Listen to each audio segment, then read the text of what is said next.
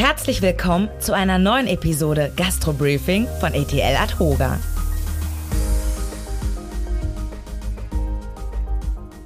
Herzlich willkommen zu unserem dritten Teil des Gastro Briefing Spezials zur GOBD. Grundsätze ordnungsgemäßer Führung, Aufbewahrung von Büchern, Aufzeichnung und Unterlagen in elektronischer Form sowie zum Datenzugriff. Den Begriff haben wir jetzt schon zweimal gehört, heute das dritte Mal. Am Ende, glaube ich, können wir ihn dann auswendig.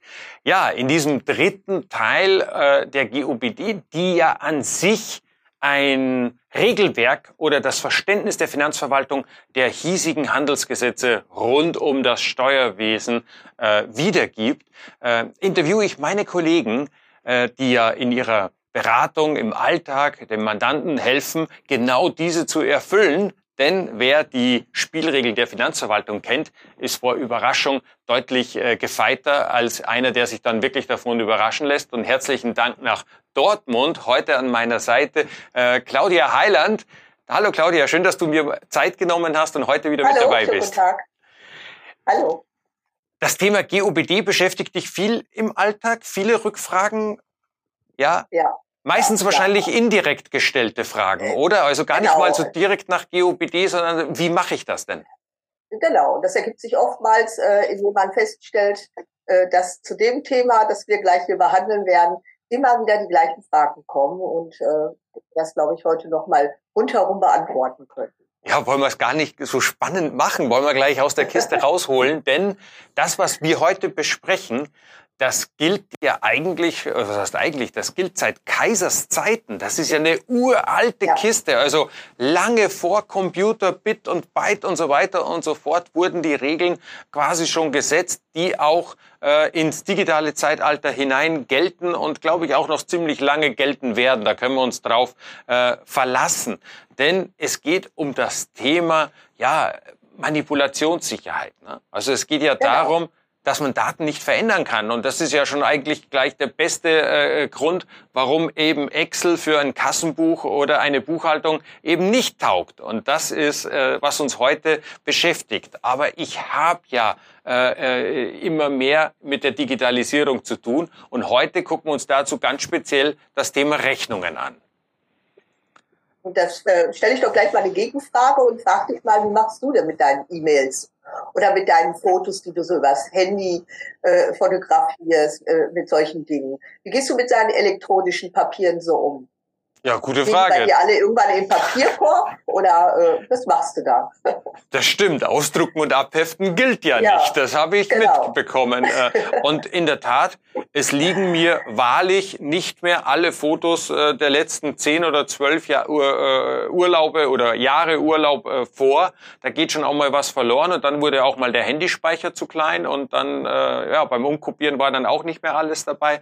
Also ich weiß, worauf du hinaus willst. Also Genau. wenn es schon in dem Bereich der privaten Urlaubsfotos nicht so ganz ohne ist, wie soll es dann im Unternehmenskontext gelingen, die Unterlagen zehn oder warum eigentlich zwölf Jahre aufheben? Ja, ja, warum soll man das machen? Kann ich dir genau sagen, weil im Grunde genommen das, was du da per E-Mail bekommst, deine Originalrechnung äh, äh, Rechnung ist. Und äh, wenn das Finanzamt irgendwann mal bei dir vorbeischaut äh, und als Unternehmer und sagt, wir möchten gerne die äh, Rechnungen sehen, dann müssen die aus E-Mails erhaltenen Rechnungen auch als E-Mail vorliegen, also in digitaler Form. Und man hat das immer wieder, also das ist wirklich im Alltag so, dass genau das nicht passiert, sondern äh, die äh, Firmen drucken diese Rechnungen aus und löschen die E-Mails. Und das ist der zweitbeste Weg, das ist der falsche Weg. Ist in den Grundsätzen der ordnungsgemäßen Buchhaltung genau beschrieben, dass die elektronisch empfangenen und versandten Rechnungen auch äh, digital und elektronisch aufbewahrt werden müssen, weil das das Original ist. Und wenn du das in Papier ausdruckst, dann ist es ein Duplikat. Das reicht aber nicht aus. Weil es Da eben stellt nicht sich ja mal, genau, hm? das Original ist. Also ich darf, wenn ich diese Rechnung bekomme, Claudia, was muss ich denn dann aufheben? Muss ich diese E-Mail aufheben oder reicht es, wenn ich die darin enthaltene PDF aufhebe? Also im Grunde genommen reicht es, wenn die PDF aufgehoben werden. Die E-Mail muss nur zusätzlich aufgehoben werden, wenn daraus relevante Informationen rausgehen. Das ist seltenst der Fall. Meistens bekommt man ja eine E-Mail, äh, wo, wo die Rechnung dranhängt. Heutzutage ist es aber so, dass ich die E-Mail mit Rechnung recht einfach archivieren kann. Also die Archivierungsprogramme am besten ist, man nimmt die einfach die E-Mail und speichert diese irgendwo im Dokumentenmanagementsystem ab. Das ist die einfachste Lösung.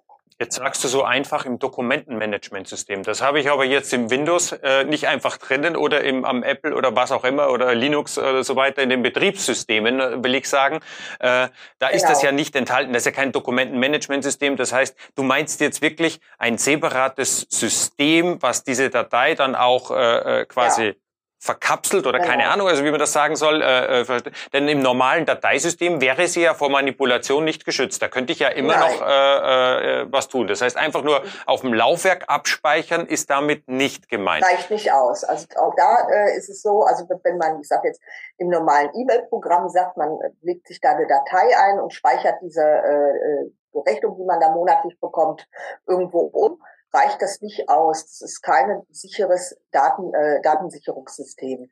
Man muss sich ein Dokumentensystem äh, äh, einrichten, in dem das wirklich sicher abgespeichert ist. Das heißt, es lässt sich dann auch nachvollziehen, ähm, wann habe ich das gespeichert und da mhm. lässt sich das, oder wenn es gelöscht wird, lässt sich dann auch erkennen, dass das gelöscht ist. Und das will das Finanzamt sehen, ja, dass das nicht manipulierbar ist, dass ich dann nichts mitmachen kann. Und da okay. gibt es verschiedene Sachen, äh, die man da nutzen kann. Claudia, jetzt gehe ich nochmal zu dieser letzten Frage ja. zurück. Die hatte ja zwei Bestandteile. Das eine war das Dokumentenmanagementsystem. Das zweite ja. war äh, die Differenzierung zwischen der PDF, die ich äh, quasi die Rechnung, die ich als PDF im Anhang bekomme, und zwischen ja. den quasi, wo du gesagt hast, das kommt relativ selten vor. Das heißt, wenn die, die eigentliche Rechnung im Text der E-Mail enthalten ist, also sprich, wenn ich die Rechnung in der Form bekomme, dass ich gar nicht mal eine Anlage habe, dann muss ich wirklich diese eine E-Mail aufbewahren. Genau, genau so ist es. Ja, äh, dann, dann, dann ist das die E-Mail, dann ist das die Rechnung. Mhm. Wenn ich jetzt dein so Mandant bin, äh, hast du da nicht sowieso als Steuerberater irgendein Tool, Portal oder etwas für mich zur Verfügung, wo ich sage, da könnte ich es ja. auch rein? Genau, das ist äh, heute gängig, dass man bei den äh, die, digitalen Buchführungen, die, die heute eigentlich ja schon fast Standard sind, äh, auch ein äh, Portal mit dabei haben. Also bei uns ist es das PISA-Portal und da ist es so, dass unsere Mandanten eine separate E-Mail-Adresse geben und können dann ihre E-Mails mit den Rechnungen einfach weiterleiten und es wird automatisch alles äh, gespeichert oder man gibt den Lieferanten direkt diese E-Mail-Adresse und die schicken ihre E-Mails direkt in dieses Archivierungsprogramm. Das heißt, dann kann ich alles mir da direkt drüber prüfen und ich als Buchhalter bekomme die Rechnung direkt in die Buchführung. Also ja, letzteres total easy.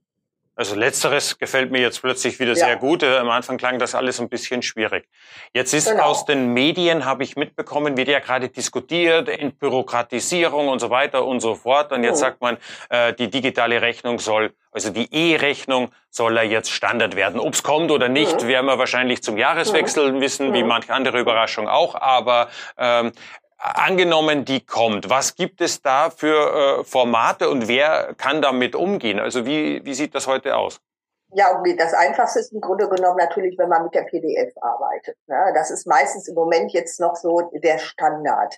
Ähm, aber ähm, vielleicht mal würde ich dazu auch noch sagen, es gibt ja auch schon viele Unternehmen, die das gar nicht mehr anders machen. Ne? Also es gibt ja nun verschiedene Bestellplattformen, da habe ich überhaupt keine Möglichkeit, eine Papierrechnung zu bekommen, sondern die arbeiten schon seit Jahren mit der E-Rechnung. Und äh, das kommt immer mehr. Ich denke mal, so als Firmenkunde wird man das merken, dass äh, viele umstellen und mit E-Rechnungen arbeiten. Also das, das ist wirklich äh, in daher Zukunft absehbar, dass wir uns da immer mehr vom Papier verabschieden. Also es gibt einmal die PDF, das ist, glaube ich, das gängigste Format. Ähm, dann gibt es aber auch, ähm, das nennt sich EDI, das ist die Electronic Data Interchange. Das ist ein Standard zum Datenaustausch. Mhm. Und dann gibt es auch noch das Zugpferd. Das hat nichts mit einem Pferd zu tun. Das nennt sich so. Das muss ich einmal vorlesen. Das ist ein etwas längeres Wort. Das ist zentraler User Guide des Forums Elektronische Rechnung Deutschland. Das ist oh. also auch nochmal ein extra Rechnungsformat, ähm, das äh, für äh, äh, einen großen Vorteil bietet auch für kleine Unternehmen. Also ich glaube, das ist auch so etwas, was uns in der Zukunft des Öfteren begegnen wird. Mir auch schon des Öfteren begegnet, ja, also mhm. dieses Format. Ja. Und das sind einfach Formate, die wirklich darauf ausgelegt sind, in der Zukunft mit E-Rechnungen zu arbeiten. Okay, in dem Zusammenhang habe ich auch das Thema äh, X-Rechnung, ist ja auch so ein eigenes Format. Äh, genau. Äh, worin, worin ja. unterscheidet sich das? Das, äh, bei der X-Rechnung ist das einfach nur ein rein maschineller Austausch. Das ist nur maschinell lesbar. Das heißt, ähm, das ist nicht ähm, äh, mal eben aufrufbar und nicht mal eben, man kann sich nicht mal eben die Rechnungen ansehen. Also das ist kein gutes Format, äh, das wir verwenden können. Also sprich, bei der X-Rechnung ist es rein maschinell lesbar. Das heißt, deine Mitarbeiterinnen genau. und Mitarbeiter können sich dann nicht noch einen Beleg dazu anschauen, Nein. sondern das ist reiner Datentransfer. Genau. Wäre aber auch in Ordnung, das so zu machen. Also rein nur Datensätze hin und her zu schieben. Aber man sieht heute ja, als natürlich. Mensch kein Bild mehr dann. Ja, aber genau, das ist ja nicht das, was wir wollen. Wir sollen ja irgendwo auch noch mal ein bisschen gucken, eine Kontrolle haben und für, für alle Seiten äh, sicherlich eine Lösung, die nicht so schick ist. Hm? Kann ich mir vorstellen, Aber vielleicht die für. Formate gibt es. Okay, kann ich mir ja. zum Beispiel so wie EDI vorstellen im Bereich, was weiß ich, äh, äh, wo sehr viele Transaktionen wie E-Commerce oder so weiter, wo sehr viele ja. Transaktionen automatisiert durchlaufen, da muss ja auch keiner mehr auf den Beleg gucken. Mhm. Jetzt bei einer Einzelrechnung vom Handwerker gucke ich da natürlich äh, liebend gern noch drauf, dann äh, läuft das genau. anders. Jetzt hast du vorhin eine sehr interessante Sache gesagt. Du hast gesagt, ich, es ist nicht okay, wenn ich eine Rechnung digital entgegennehme, sie ausdrucke und abhefte. Wie sieht denn der andere Weg aus, wenn ich sage, ich will äh, jetzt komplett in die Digitalisierung, ich will gar kein Papier mehr, also sprich der umgekehrte Weg, die Papierrechnung darf ich aber digital ablegen. Ja, na klar, das ist, das ist, das ist sogar sehr gewünscht, auch von den Finanzbehörden, nämlich, dass ich dann im Grunde genommen sage, ich äh, archiviere und digitalisiere meine Eingangs- und Ausgangsrechnung oder meine gesamten Belege. Ähm, äh, das, das ist wunderbar und da kann ich aus eigener Erfahrung sagen, dass das Finanzamt sich lieber alles digital anguckt, als sich noch irgendwo durch äh, Rechnungsbelege zu wühlen. Ähm, das äh, ist zu wünschen, wenn wir das so machen. Und das geht genauso mit so Buchhaltungsportalen, wie zum Beispiel dieser. Hm? Okay. Claudia, ich habe jetzt drei Sachen gelernt.